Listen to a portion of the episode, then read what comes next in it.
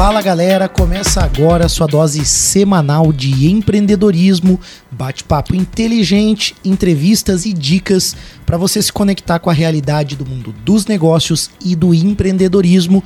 Esse é o Pulso Empreendedor aqui na RC7, a sua rádio com conteúdo em podcast também no YouTube. Se inscreve, ativa aí o sininho das notificações e segue também a gente nas redes sociais no arroba Pulso Empreendedor. Eu sou o Malek Doubles. Eu sou o Vinícius Chaves, a gente traz mais um programa aí muito bacana hoje para falar um pouquinho sobre cenário econômico, sobre as mudanças, o que esperar aí nos próximos meses também, até porque como na semana passada a gente falou sobre marketing, é um assunto muito dinâmico, que está sempre recebendo atualizações, mais dinâmico do que o marketing é a economia, né? Então é muito importante a gente estar tá sempre trazendo aqui os especialistas e a gente vai ter hoje um programa sobre esse assunto, mas antes, claro, vamos falar um pouquinho sobre aquelas empresas, né? Aquelas marcas que fazem com que tudo isso aqui que você está vendo seja possível, começando pela BeMind, né? A BeMind é o seu parceiro, a base do seu crescimento e vai te ajudar a crescer de forma saudável. Sabe aquela, aquele atrito que existe às vezes entre a área financeira financeira e área contábil, pô, mas você não passou o lançamento, cadê a nota? Aquela, aquele, uh, principalmente no fechamento do mês, né? Aquele pessoal correndo atrás de documentação. Você vai resolver isso com a BMind, tá? Porque eles são a contabilidade e eles também são a área financeira. Então você não vai ter problema com isso. Além, claro, de eles oferecerem para você toda uma solução de gestão, consultoria, ERP também para poder controlar aí as tuas, uh, todo, toda a tua empresa na palma da mão também. Então chama a BMind no WhatsApp 49 999370001 ou no Instagram, arroba Soluções. E também, se você está assistindo a gente aí no YouTube, escaneia o QR Code e conversa com a BeMind. É, a gente vai falar bastante de investimento no programa, então eu vou deixar a dica do nosso parceiro Dani Pura aí pro long, ao longo do programa nós vamos dando as dicas, né, Júlio? Mas a gente tem também nosso parceiro aqui da área financeira e a gente tem falado sobre as mudanças rápidas que estão acontecendo no marketing, nos investimentos, tudo isso impacta no, no teu bolso. Você precisa ter uma empresa, precisa ter uma empresa rodando, né, de forma redonda, de forma correta e para isso precisa de um parceiro financeiro também para você organizar as suas soluções de pagamentos, de recebimentos, ter acesso à sua conta de forma prática, rápida, mas também ter o atendimento personalizado quando você precisa. E a gente tem aqui o orgulho de anunciar sempre conosco aqui o Sicredi também, o seu parceiro certo para a área financeira aí, que vai te ajudar também em várias opções aí para tomar crédito, para você ajustar os teus negócios. O que é legal é que você sempre pode ir lá bater um papo com a turma, né? Aqui na nossa cidade, o João, o Luiz, o Lucas, o pessoal aí sempre atende muito bem, toda a equipe atende muito bem, mas você tem várias opções com certeza. Se você está vendo a gente de outra cidade do país, você tem aí também o Sicredi, seu parceiro para a área financeira. Se você quiser, liga no telefone 4932899800 ou também, se você está assistindo a gente, escaneia o QR Code aí, que você fica por dentro também das novidades. E a gente também tem aí, né, para fechar aí o nosso, nosso hall de, de patrocinadores, a AT Plus, que está sempre com a gente, fazendo com que a gente se conecte com a internet, mas muito mais do que isso, oferecendo também um suporte humanizado, um suporte próximo para o teu negócio que está começando, o seu negócio que já existe há bastante tempo aí. Certamente a AT Plus consegue te dar aí bastante tranquilidade para operar, uma vez que toda, toda a sua empresa, independente do setor, ela precisa muito de internet, depende de tecnologia e na hora que você mais precisa, você precisa ter aquele parceiro próximo. Então, não, não bobeia, né? Chama a AT Plus, que além de internet, eles também têm várias outras soluções aí em nuvem e podem fazer com que você fique mais digitalizado. É, chama no WhatsApp 49 3240 0800. Se você está assistindo, também escaneia o QR Code. E também, né, como a gente vai falar bastante hoje sobre economia, a gente vai deixar nesse momento aqui, vai aparecer já o QR Code aí e os dados para você entrar em contato com a Nipur, né? A Nipur que está proporcionando hoje esse bate-papo para gente aqui. Então você pode escanear o QR Code e entrar em contato com o pessoal da Nipur, vai aparecer na tela agora, para você poder é, entrar em contato e ter essa assessoria completa de investimentos. E vamos falar sobre o É isso aí, quem então, tá com a gente hoje aqui é Nipur Finance, né? E, e, quem vem bater o papo é o Júlio César Seber, que já esteve várias vezes aqui conosco, é um especialista na área aí, um cara que está estudando muito, se dedicando muito a isso, e a Nipur tem tido muito sucesso na nossa cidade. Eu posso falar, é meu assessor de investimento meu também. também. Teu também? Eu aí, também. ó, viu? Todo dia eu tô incomodando Nós bem assistido, é por isso que ele está aqui para falar com a gente aí. Ele é assessor de investimentos e sócio da Nipur Finance e a gente está falando justamente então hoje sobre economia. Bem-vindo, Júlio, tudo bem? Bom dia, Malek. Bom dia, Vini. Bom dia. Sempre Júlio. um prazer estar com vocês aqui, né? Terceiro programa que eu já estou fazendo. E é sempre o mesmo frio na barriga e a mesma empolgação, né? Quer, quer dizer que deu De- certo os outros, né, cara? A gente chamou de É. novo, né? Fica Se aí um... tô voltando é porque foi bom, É né? um ótimo sinal, né? O cara vem Isso. três vezes é porque o programa é bom. Espero que seja muito bom aí, muito produtivo para todo mundo que esteja ouvindo, né? Eu achei muito legal também o QR Code da Nipur, então quem já for se interessando aí, quiser É legal, conhecer um pouco mais, né? Agora que a gente tá com a unidade física aqui em Lages, Perfeito. fique à vontade para passar lá e tomar um café com a gente. Legal. Isso é muito legal, porque a pessoa consegue ter toda a facilidade também na palma da mão, né? Consegue ter Isso. os aplicativos ali da XP Investimentos, mas isso é muito bom. Eu, eu, eu gosto, eu sou da- época que, cara, sentar para bater um papo, para entender um pouquinho os investimentos, para entender o que está acontecendo, porque muita gente vai falar hoje aqui, mas a pessoa tem lá na sua carteira os seus investimentos, aquilo que é muito específico, as perguntas dela também, que às vezes não, não tá contemplado no nosso programa aqui. A pessoa senta lá, conversa, tira dúvida, tem segurança para tomar decisão, né? Exatamente. A, a ideia é justamente essa, né? Municiar o, o cliente com todas as informações que ele precisa ali. E, Claro, trabalhar a diversificação, trabalhar, fazer um terno sob medida para ele, né? De Aham. acordo com, com o prazo Perfeito. e com aquilo que ele entende que é o melhor investimento para ele. Ô, Júlio, uma coisa que a gente sempre fala aqui no Pulso, já, a Nipur já é nossa parceira aqui há muito tempo, né, cara? Acho que já são aí dois anos de, de parceria, se não mais. E a gente sempre associa a Nipur a XP Investimentos, que é aí, né, eu acho que a que é a marca que a maior parte das pessoas conhece, né? Que são aí pioneiros né, nessa questão de tornar os investimentos uma, uma coisa mais, é, mais acessível para todo mundo, dá para dizer assim, né? Você pode falar um pouquinho sobre qual que é essa relação entre a Nipur e a XP, né? E também sobre a Nipur, né? Onde vocês estão, quais cidades vocês atuam, até porque a gente tem é, audiência aí, né? No Brasil todo e de repente a pessoa, pô, me interessei, quero, quero me tornar também assessor, é, quero ser assessorado pela Nipur. Conta um pouquinho pra gente sobre essa relação da XP e onde a Nipur atua atualmente. Bom, a XP ela começou lá atrás, há 20 anos atrás, ali em Porto Alegre, né? E a ideia da XP foi justamente isso que, que tu comentou, né? É redemocratizar a- os investimentos para todo mundo, porque durante muito tempo isso foi algo elitizado, né? Não, não chegava aí na, na ponta varejo, digamos assim. Então a XP já está há 20 anos no mercado, Uhum, bastante tempo já, né? sim, ah, faz a gestão aí de um trilhão no Brasil e investimentos offshore, né, que são fora do Brasil também. E a Nipur é um escritório que é credenciado a XP, né? Então utiliza a marca XP. É, eles não gostam do termo parceiro, mas seria mais ou menos assim, tá? Entendi. e utiliza a plataforma da XP. Né? Então, hoje, dentro da nossa plataforma, a gente consegue chegar a mais de 600 parceiros, entre bancos, instituições, fundos de investimento. Então, a gente tem uma gama muito grande de produtos e serviços para oferecer para o nosso cliente. Isso se falando de XP. Né? A Nipur, então, ela começou há sete anos atrás, lá em Erval do Oeste, né? E chegou em Lages recentemente. Um pouquinho dos nossos números, né? A Nipur faz a gestão aí de 5 bilhões, sendo 4,5 aqui no Brasil e 500 milhões fora do Brasil. Foi eleita pela XP como o melhor escritório de investimentos do sul do Brasil no ano só. passado. E hoje é a nona maior operação da XP em todo o Brasil. Né? Então são números aí bem consideráveis e a gente está tá só no começo, né? E eu acho legal quando você fala dessa, dessa coisa de tornar acessível né, o investimento, porque eu lembro muito bem né, dos meus pais, assim, na minha infância, quando eles falavam que investimento era poupança. Né, e você não tinha outra opção. Eu lembro disso, assim, né? Se falava um pouco, talvez, em mercado imobiliário também, alguma coisa nesse sentido, mas você tinha que adquirir um imóvel, né? Você não tinha outra opção, como os fundos imobiliários que, que, que estão acessíveis hoje. Então, é, eu vejo assim que realmente é uma revolução muito grande causada pela XP, o que também veio trazer depois outros concorrentes no mercado, justamente porque foi muito inovador. Acho que antes o Vini ia falar alguma coisa de disrupção. Sim, e eu sim. acho que sim, acho que a palavra é disrupção mesmo, porque na época é, foi uma mudança realmente muito grande. Continua sendo. Né? Eu, por exemplo, hoje tenho facilidade de acessar investimentos e coisas que eu, há alguns anos atrás, não compreendia, não sabia que eu podia é, investir nesse tipo de coisa. Eu acho que esse papel ele é muito importante. Ele muda uma sociedade, ele muda a forma como as pessoas enxergam o dinheiro, mas o fato é que as pessoas têm acesso, mas nem sempre têm informação.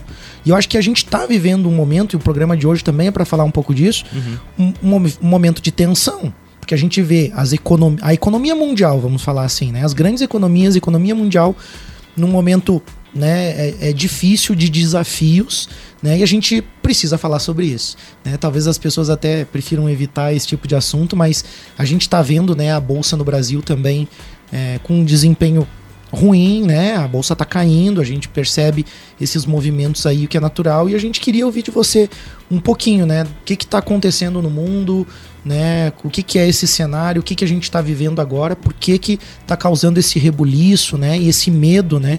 No mercado financeiro.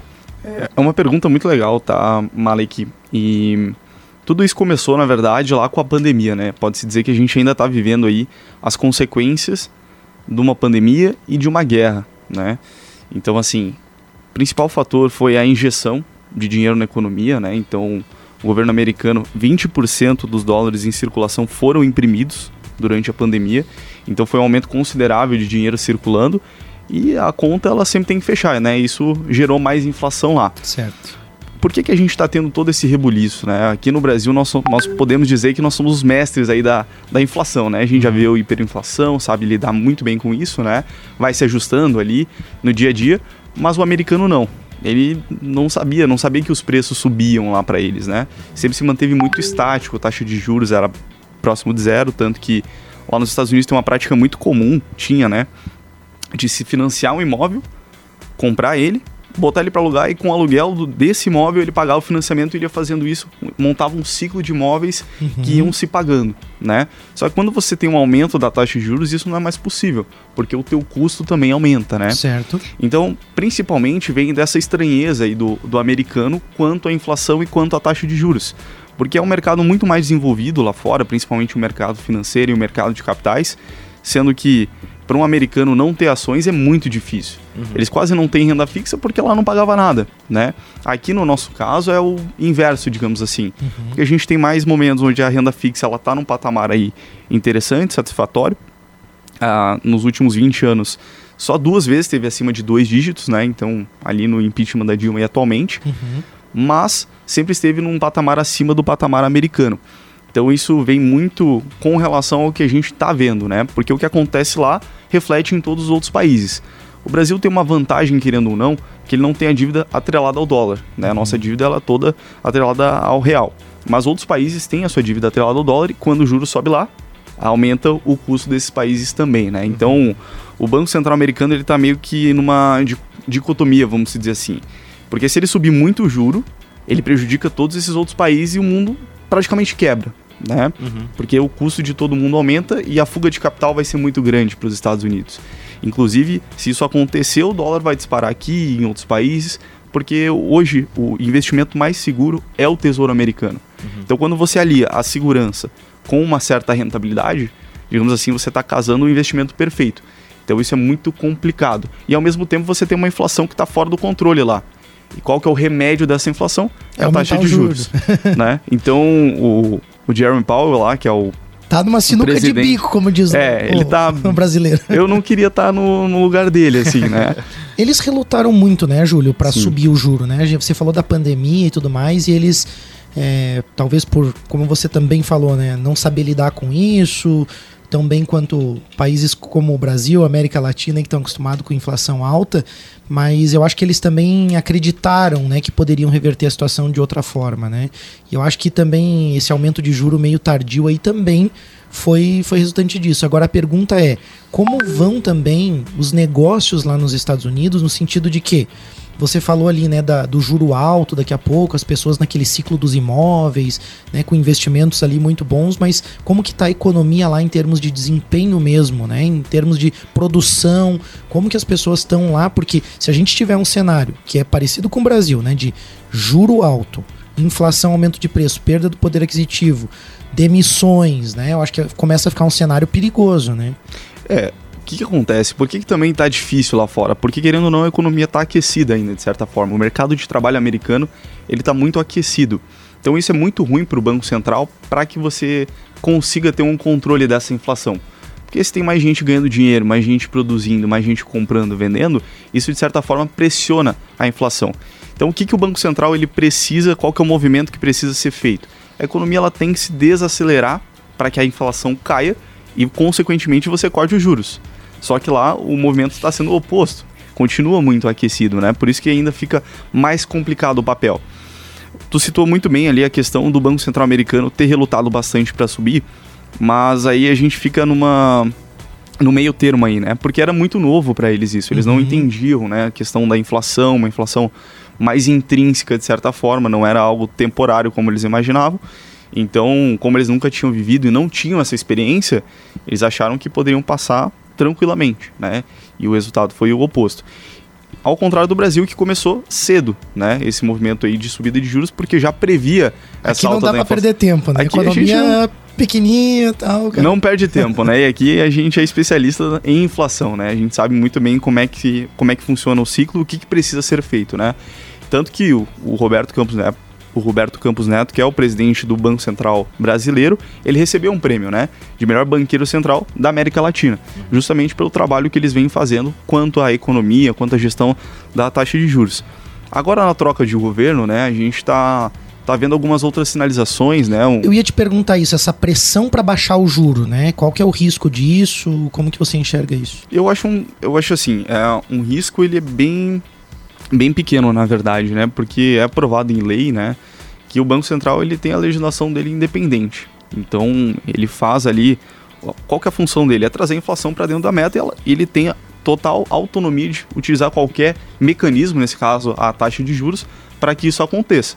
Independente do governo estar satisfeito ou não. Ou não né? com isso? Então, assim, existe um risco? Sempre existe um risco no Brasil, né? Como em qualquer lugar do mundo pode ser que aconteça isso, né? A gente viu isso na, na Turquia lá, o Erdogan, que é o presidente, ele destituiu o presidente do Banco Central lá porque ele achava que a taxa de juros estava muito alta e a inflação disparou. Então, o efeito, na verdade, quando você faz um, um corte precipitado de juros, o movimento é o oposto. Você dispara a inflação. Então tem que tomar muito cuidado e por isso que o Banco Central está sendo muito cauteloso quanto a isso, né? mantendo a taxa de juros. Agora, a gente já tem sinalizações para as próximas reuniões e ainda esse ano que a gente possa ter cortes de juros aqui no Brasil.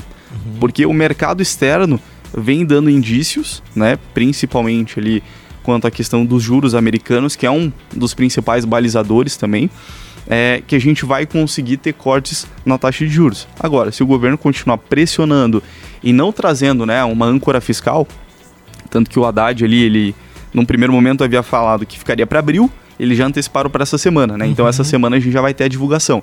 Então quando você tem isso também, já tem um alívio e o próprio Banco Central na ata falou, caso a âncora fiscal ela seja sólida e seja crível, né, factível de fazer, é muito possível que a gente já tenha cortes na próxima reunião. A gente falou bastante sobre a economia americana e as notícias ali de bancos quebrando e tudo mais. Tem, tem uma, uma série de, de Ah, coisas é acontecendo também. Banco do Mas- Sil- Vale é, do Silício. lá. É, a gente até noticiou isso em algum um pulso, na- acho que na semana retrasada, né, Malik? E eu, de- de- dessa, desse bate-papo, que eu sou mais leigo, né, em economia, eu, eu ainda tô, tô é, iniciando os estudos nessa área e as minhas perguntas também so- serão mais leigas, mas acho que uma coisa que eu fico pensando assim, qual que é hoje, na opinião tua, Júlio, a dependência do mercado mundial ainda, né, em relação à, eco- à economia dos Estados Unidos? Isso tá começando a, a migrar para outras economias também? Ou, ou ainda dá pra dizer que não, cara, se os Estados Unidos têm problema, o mundo todo vai ter problema certamente. Como que você avalia isso? É, eu acho que hoje grande parte do, do mundo é bem independente dos Estados Unidos, tanto, tanto que, como a gente comentou, a dívida desse país está atrelada ao dólar, Uhum. né? Então, isso por si só já reflete bastante dependência, né? É, o que, que a gente tinha visto, né? Tem uma, um movimento agora dos países de tentar fazer aliados mais próximos, né? Isso eu quero dizer quanto ali à China, né? Muita coisa Sim. foi mandada para lá para ser produzida. Então, querendo ou não, você tem também uma dependência de muitos países da China, né? Só que lá é uma ditadura, uma autocracia, é, tá querendo ou não num- numa região mais afastada, então isso acaba complicando as relações comerciais, tá? Uhum. Então eu acho que a dependência hoje, ela tá muito atrelada aos Estados Unidos Uhum. e à China. Então, é, o que a gente tinha visto, né, principalmente era algo que o Paulo Guedes falava muito, era de aliados mais próximos, assim. Então, você começar a fazer isso dentro de casa. O que, que aconteceu muito ali, saindo um pouquinho do contexto, né, ali com relação a, aos microchips, né, que teve toda aquela pressão a crise ali dos chips. é, ali, em né? Taiwan. Taiwan hoje produz 80% dos microchips do mundo, Uhum. né? E não nunca foi dito ou não se é patrimônio da China ou não é. Então sempre fica aquela tensão. Então é muito perigoso quando você tem aí um, um monopólio, podemos dizer assim, em um único lugar de algo que todo mundo precisa. Né? Então isso é muito perigoso. Então qual que é a ideia dos Estados Unidos vendo isso? Poxa, Taiwan está do lado da China. Qualquer momento eles podem invadir. Por que, que eu não faço isso dentro de casa? Procuro uma tecnologia Claro que lá eles estão muito avançados quanto a isso, né? Uhum. É o principal polo ali de microchips do mundo. Mas o que, que os países estão tentando fazer? Estão tentando tirar essa dependência. Eu acho que é um movimento que vai começar a acontecer e eu acho que esse movimento agora de taxa de juros da economia americana tá balançando, né? Então eu acho que esse movimento vai acelerar essa questão dos países fazerem isso dentro de casa, com aliados, começar a trazer isso mais próximo. Muito legal. A gente vai ter que encerrar esse primeiro bloco. Fica ligadinho, a gente já volta com o pulso.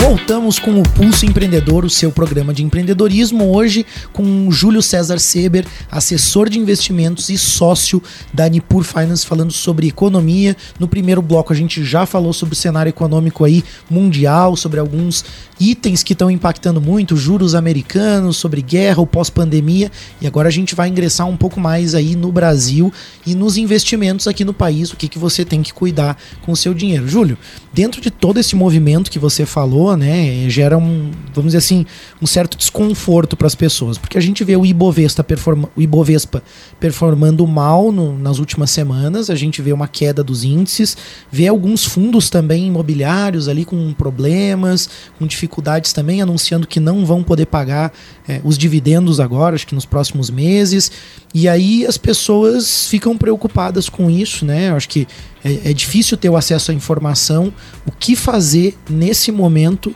com esses movimentos que estão acontecendo, esses movimentos do dinheiro. Até porque tu falou também que o juro nos Estados Unidos está alto, uma economia forte, daqui a pouco o pessoal começa a botar dinheiro lá nos Estados Unidos, né? Exatamente. Tanto que a XP ela fez agora a abertura é, do mercado internacional, que é a plataforma onde o investidor da XP consegue ter acesso aos investimentos americanos. Então, dentro de casa, né, caso o cliente venha abrir conta ali na corretora, ele consegue fazer qualquer investimento dentro do Brasil e qualquer investimento fora do Brasil. Inclusive nos títulos do Tesouro Americano, que, como eu falei, são os mais seguros do mundo e estão pagando uma taxa bem interessante, né? Uhum. Porque o, o juro lá está subindo é, de forma bem acentuada. Então, assim, é, tu comentou muito bem a questão do Ibovespa e dos fundos imobiliários. Essa questão de renda variável está sendo mais afetada por conta dos juros. É, por alguns motivos, né? Primeiro, você tem uma fuga de capital muito grande, então o que, que o, o investidor tem feito, né? Ele tem olhado a relação risco-retorno. Poxa, hoje o meu retorno está sendo quase 14% ao ano, sem risco. Então por que, que eu vou deixar meu dinheiro numa ação, no fundo imobiliário, Certo. se eu tenho um risco muito grande? Então esse é o primeiro movimento. O juro ele impacta também na ponta do crédito, né? Então quando a empresa ela vai no banco e ela quer tomar um crédito para fazer um investimento, para ampliação, o que, que ela vê? Que o custo dela está maior. E não tem jeito, quando você aumenta o custo aqui na base, tu precisa repassar na ponta e às vezes tu não consegue. Então tu abre mão da tua margem. Quando tu lucra menos, tu não consegue distribuir a mesma coisa que você distribuía. Ah, não é um momento de investir em ações? Não acho também, tá? Eu acho que uma carteira diversificada comporta todos, todos os ativos, né? E depende do classes. objetivo também, Exato. né? Exato, tá num excelente Prazo, ponto de né? entrada. A, a gente sempre fala assim, que o mercado de capitais é o único mercado que quando tá em promoção ninguém quer. ninguém quer comprar quando tá em promoção. Então o Verdade. Ibovespa rompeu os 100 mil pontos, caiu para 90 mil, todo mundo criou aquele caos, aquele pânico e ninguém entrou comprando, né? Todo mundo espera para subir, para bater 120 mil pontos quando tiver numa alta. Não, agora é hora de entrar, né? Então, o que a gente tem visto é que estão tendo muito, muitos pontos de entrada, né? Mas quase ninguém está aproveitando Uhum. por conta dessa relação de risco-retorno, tá? Acho que as pessoas ainda ficam com medo que caia mais, né? Que Sim. quebre os negócios. Sim. Assim, eu, eu ainda escuto muito quando você tá na rua conversando com as pessoas, né? Ah, agora acho que foi a. As lojas Marisa anunciaram que vão fechar algumas lojas, né? Então o pessoal olha, por exemplo, as notícias do varejo, que é um segmento que está muito afetado, né? E, e, obviamente muito afetado nesses momentos de crise de desafio, né? Mas a gente vê um movimento também de big techs que a gente também anunciou no pulso aqui. Então acho que o pessoal fica com medo, ah, vai quebrar tudo, né? Vai quebrar a Apple, vai quebrar a Microsoft, vai quebrar as lojas Marisa e eu não quero ter o meu dinheiro em ações, quero ter o meu dinheiro debaixo do colchão. Acho que volta um pouco ainda naquela questão emocional também, né? Totalmente, totalmente. Investimento em ações, pode se falar qualquer investimento está atrelado principalmente ao psicológico da pessoa, né?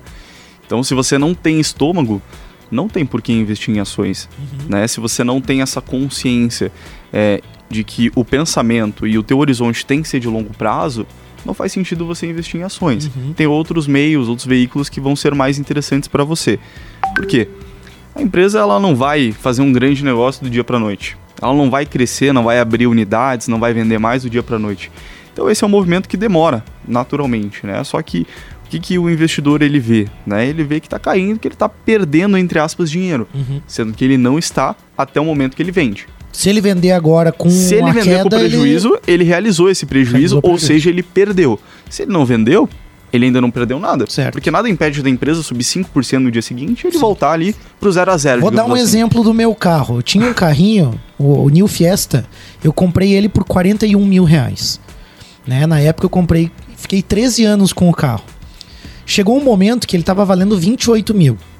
E aí eu disse, bah, né, vendo, não vendo, troco de carro, não, vou segurar. Aí teve aquela mudança dos preços ali do carro, seminovos com alta valorização. Eu só realizei a, o prejuízo quando eu vendi ele por 38.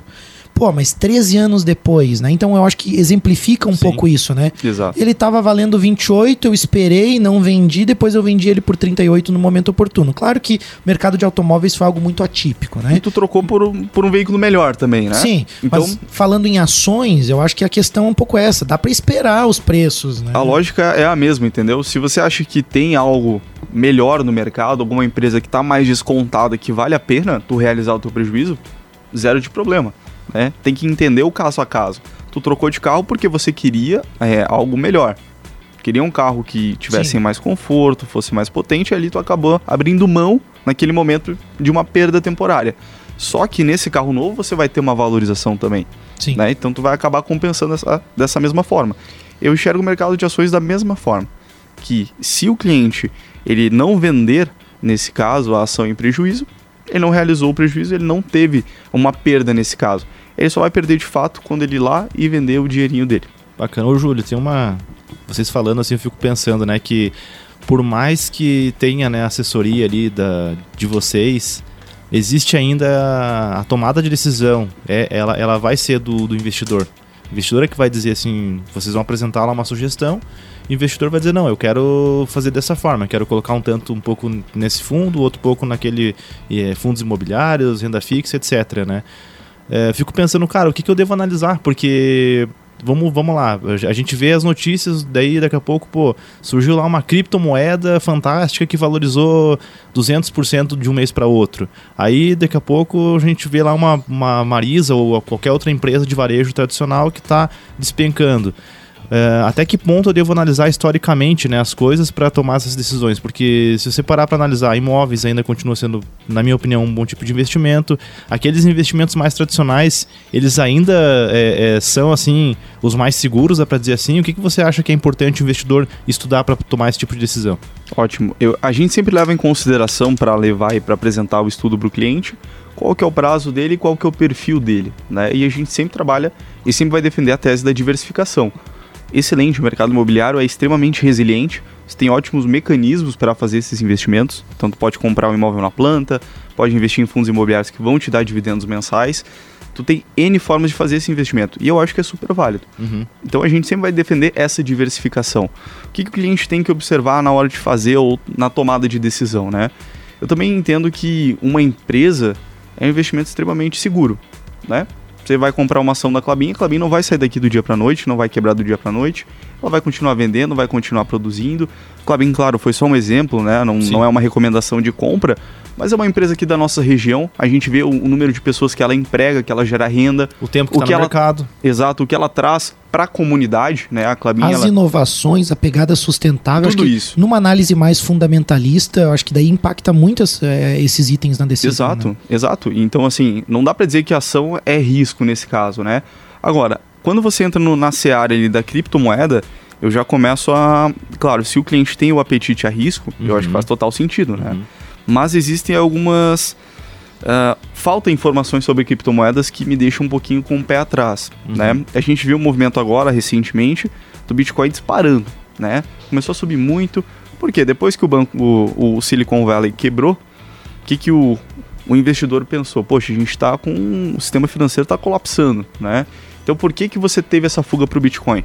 Primeiro, ele é descentralizado, Ele não tem nenhum envolvimento, não tem nenhuma legislação sobre ele. Não tem regulamentação, não vai vir o governo da Exato. Turquia, que nem você falou, lá dar um Não- canetaço e tirar não alguém tem lá. como. Até Apesar de agora Não, não, vai vir a Dilma, nem o É. Haddad canetear o negócio. Apesar Não tem de esse que risco. de estão tentando fazer isso, né? Às É, vezes. eu acho que vão, vão tentar sim, mas ainda é algo que não aconteceu. Esse é o, esse é o fato, né?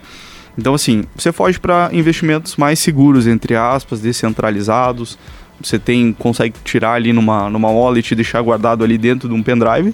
Você vai guardar 100 milhões de reais em bitcoins num pendrive. Uhum. Então, hoje é um investimento, querendo ou não, seguro nesse sentido. Mas vai dormir abraçado com o pendrive. Só não pode perder e esquecer a senha, como já teve casos, né? Ah, tá. E, mas assim, qual é a falta de informações, né? A, a gente viu que foi um movimento pr- principalmente de fluxo de capital, Uhum. né? Então saiu dinheiro dos bancos, desses investimentos mais seguros lá fora, e entrou muito dinheiro no Bitcoin. Uhum. Como pode começar a cair hoje? E o que, que vai explicar esse movimento? Provavelmente uma, uma saída, uma fuga de capital nesse sentido, né?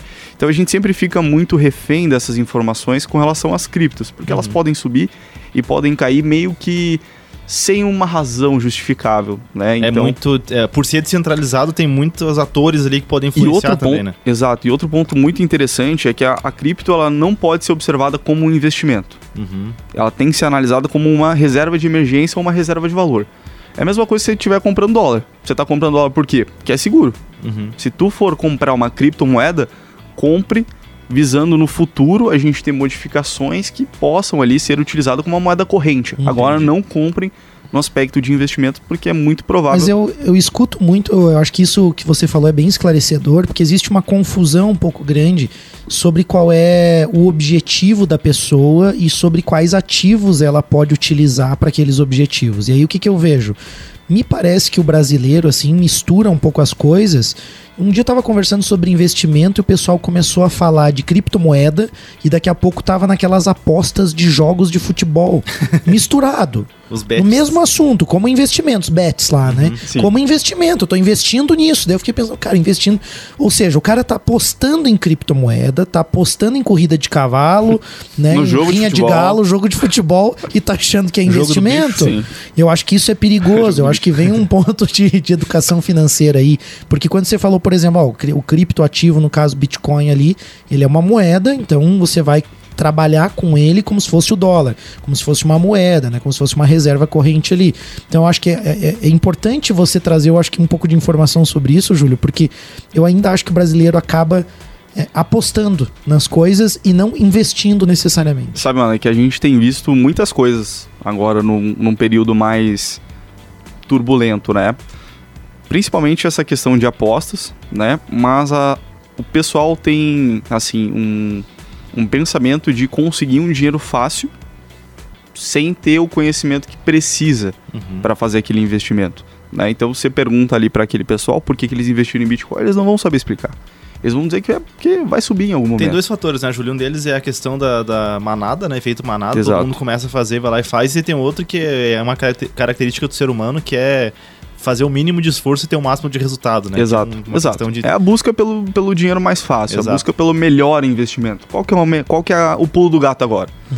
A questão é que você nunca vai acertar. Pode acertar uma vez, mas você não vai conseguir acertar continuamente, né? Você tá na E mesa gente- do cassino, Exato. né? Você tá ali no jogo e o jogo pode mudar a regra a qualquer momento. Tanto que se o governo falar, não, nós vamos regularizar aqui as criptomoedas, o Bitcoin, o Ethereum, enfim, qualquer outra criptomoeda, agora ela pertence e será é, centralizada pelos órgãos ali financeiros. Ah, vai despencar. Vai mudar totalmente a regra do jogo.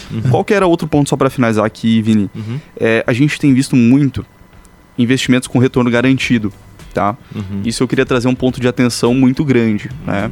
É, é muito complicado essa questão de investimentos com retorno garantido, porque nada é garantido, para começar. Sim. Tanto que a Selic ela vai cair ou, ou vai subir nos próximos dois meses, né? Dependendo da reunião do Copom. Então, Ô, Júlio, muita gente fala, né? Tem o medo daquele confisco da poupança que houve no governo Collor, né? Sim. Então o pessoal também tem medo, às vezes, de alguns ativos, né? De renda fixa também, por conta, tem medo que o pessoal, que o governo vá lá e pegue o dinheiro, né? sim. Então, o risco disso acontecer real, pra mim, é pequeno. não, não né? tem risco.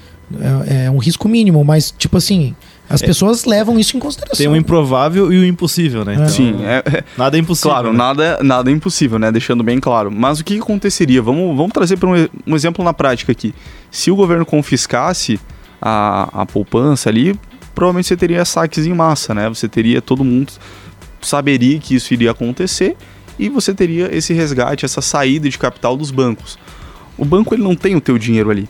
Se você tem um milhão no banco e você precisar, né, esse dinheiro está aplicado ali e você precisar antes do prazo, o banco vai ter que fazer algum manejo ali para poder providenciar essa liquidez para você. Sim. Agora, se o Vini, o Malek e o Júlio, todo mundo começar a sacar o dinheiro, o banco vai ter o que para trabalhar? E como Ah, que ele vai é. te pagar se o teu dinheiro está emprestado para outro, né? Então, existe ali até um conflito de interesses, porque não é do interesse do banco que o governo confisque nada e nem mexa nessa regra. Por quê? Porque isso é extremamente prejudicial para todo o mercado, até mesmo para o próprio governo. E a questão da legislação que mudou, né? Ali da, do governo Collor, você teve muitos avanços na parte política, mas, lembrando mais uma vez, nada é impossível, mas é muito, muito, muito improvável. Ô, Júlio, pegando na- nessa linha, tem uma frase lá do pessoal do Faria Lima, lá, Faria Lima Elevator. né? Excelente página, tá? Os bancos precisam da sua confiança, porque na verdade eles não têm o teu dinheiro, né? Exatamente. Na verdade eles vão anotando. Eu, eu peguei tanto do Júlio, emprestei tanto pro Vini, peguei tanto, mas na verdade o dinheiro Exato. ninguém E- sabe onde tá. Tá tudo no caderninho, né? É, tá tudo no livro caixa ali, tá É. tudo anotado, né? É até algo que aconteceu com, recentemente com o Silicon Valley Bank, né? É claro que o lastro deles, ou seja, o caixa do banco, eles fizeram um investimento muito ruim. Eles fizeram um investimento pré-fixado quando o juro estava subindo. Então eles pré-fixaram ganhos ali a 2% e hoje a taxa de juros lá fora está em 5%. Nossa. Então, quando você tem essa inversão de taxa, o teu valor aplicado ele cai, obviamente, né? Então, se tu comprou por mil ali a quando tava dois, quando tá cinco não vale mais mil. Vale ali 500, 400. Sim. Então, o banco perdeu muito dinheiro nessa jogada. E não soube fazer isso muito bem. E é um banco que estava atrelado com startups também, Exato, que envolve exato, risco, né? Tá em é, investimentos de risco, né? de alto risco. Então, assim, é, também esclarecendo pro, pro pessoal, né? Não tem um risco de uma de um colapso, assim, de se alastrar aqui pro Brasil, primeiro porque os bancos sabem muito bem lidar com taxa de juros e com, com inflação. Então, fiquem bem tranquilos, porque o investimento caixa do banco, nesse caso, para provisionar a liquidez ali, tá tudo em título do governo de liquidez diária. Então, não tem o risco que teve no banco americano. Perfeito. A gente já tá chegando no final do, do bate-papo aqui, pena não ter mais tempo, mas já faço um convite para ti, Júlio, ou para a equipe Nipur aí, pra gente falar um pouquinho sobre análise fundamentalista. Foi um termo que o Malik comentou Ah, ali. legal. E eu acho que é importante a gente explicar para as pessoas, cara, o- que, que é uma análise funde- fun- fundamentalista, onde você pode olhar, porque, pô, tem, principalmente nesse universo de criptoativos, aí tem muita informação, tem muito lugar para você estudar, e nem sempre a informação ela é, ela, ela está é, original ali, né, da, da forma que deveria. E claro, também o que, que eu devo analisar para fundos de imobiliários e tudo mais. Então vamos falar um pouquinho sobre isso aí numa, Não, numa próxima legal. Eu acho oportunidade, acho, que é importante, cara. pra Acho gente- que é um papo muito bem bom. legal. Dá pra falar análise técnica, análise fundamentalista, Com trazer certeza. um pouco isso, porque o brasileiro também é a mesma coisa que a gente falou da aposta, né? Uhum. Ele vai lá e diz assim: ah, agora tá despencando, vou comprar, vou vender amanhã, ou vou apostar que vai cair mais. É aposta, né? O cara Exato. não analisou nem na, na- de forma técnica, nem de outra forma. É, tanto que a gente tem a, a velha frase que a bolsa é cassino, né? É. Não é cassino. Não é, De exatamente. fato, algum é cassino. É, todos os momentos eles têm que ser extremamente pensados, né? Perfeito. E uma ação ela pode estar caindo por duas razões, né? Por que, que a Americanas caiu? Porque tinha fraude. Uhum. Ela tá barata. Tá barata. Mas a que preço Mas você que ela quer? foi? Mas por que, que ela caiu, né? Então, quando você consegue fazer essa análise mais profunda, seja técnica, seja fundamentalista, seja você olhar N indicadores que as ações elas dão pra gente, você tem mais informações e tendo informação, você tem total capacidade aí de fazer o melhor investimento. Agora, olha Bacana. só, se você não sabe fazer uma análise técnica, uma análise fundamentalista, nenhum tipo de análise, nem, né, não tem muita noção, não faz o menor sentido tu aplicar o teu dinheiro sem conversar com o pessoal da Nipur. Não faz o menor sentido, porque tipo assim, Verdade. você não sabe o que tá fazendo. Essa é a verdade. Você tá dando um chutão ali, né? Então, se for para errado aí, então deixa lá na renda fixa mesmo que tá o, o juro mais ou menos. Então, se for para você fazer sem saber, deixa lá na, na, na Selic então. Mas eu te recomendo, é o que eu faço, o Vini também faz. Se quiser, eu abro aqui ó, a minha conta da XP aqui para mostrar para você. Faz um Pix também? Não, Pix eu não faço. Nossa assessoria, e a gente está muito contente com isso, não só pelos resultados, mas principalmente para a gente saber que está com uma empresa que é o melhor escritório de investimentos aqui do sul do país pela XP Investimentos. Júlio, tuas considerações finais aí. Poxa, eu agradecer mais uma vez aí o convite. Fico muito feliz sempre que, que a gente pode vir aqui ter um debate de qualidade, levando informação para os ouvintes, né? Como vocês muito bem comentaram, caso o pessoal queira passar, conhecer mais sobre o universo de investimentos, querer entender um pouco mais, montar uma carteira, um terno sob medida, de acordo com o seu perfil, qual que é o meu prazo de investimentos, o que, que eu tenho de objetivo no meu longo prazo, quais são os melhores mecanismos para que eu possa fazer isso. Uhum. Se a minha preocupação é a minha sucessão, é o meu planejamento, hoje na Nipura a gente consegue fazer tudo isso para o nosso cliente com o objetivo e com aquilo que ele precisa. Então, convido quem puder passar no nosso escritório, tomar um café com a gente. Oi, tá bonito, lá, tá legal lá, hein? Pra é. gente conversar e quem sabe ali montar uma estratégia de acordo com aquilo que você acredita. Perfeito. Muito legal. Júlio, muito obrigado. Obrigado a você que nos acompanhou aí pelo Pulso. Continua seguindo a gente aí, né? Ativa o sininho das notificações, fica com a gente nas redes sociais. Comenta aí também, né? O que você achou do programa, qual dúvida que você ficou também. É, né? traz as dúvidas que a gente faz um programa com o Júlio, com o pessoal aí. Quero mandar um abraço lá pro pessoal da Nipur, pro, pro Augusto também, pra Aline também, estão com os pequenininhos Estão cuidando lá agora. do bebê. Estão com desafio, mas para toda a equipe aí que faz um ótimo trabalho. E a gente agradece também aos apoiadores do programa Orion Parque Tecnológico, a Wind Digital, o Clube de Negociadores, segue o Pulso nas redes sociais e, claro, assiste esse episódio também no YouTube aí, no Spotify. É Spotify? Spotify. Ah, é tá. Spotify. Tô aprendendo é. a falar agora. Valeu, Só galera. brasileirão Spotify. Até mais, semana Valeu. que vem tem mais.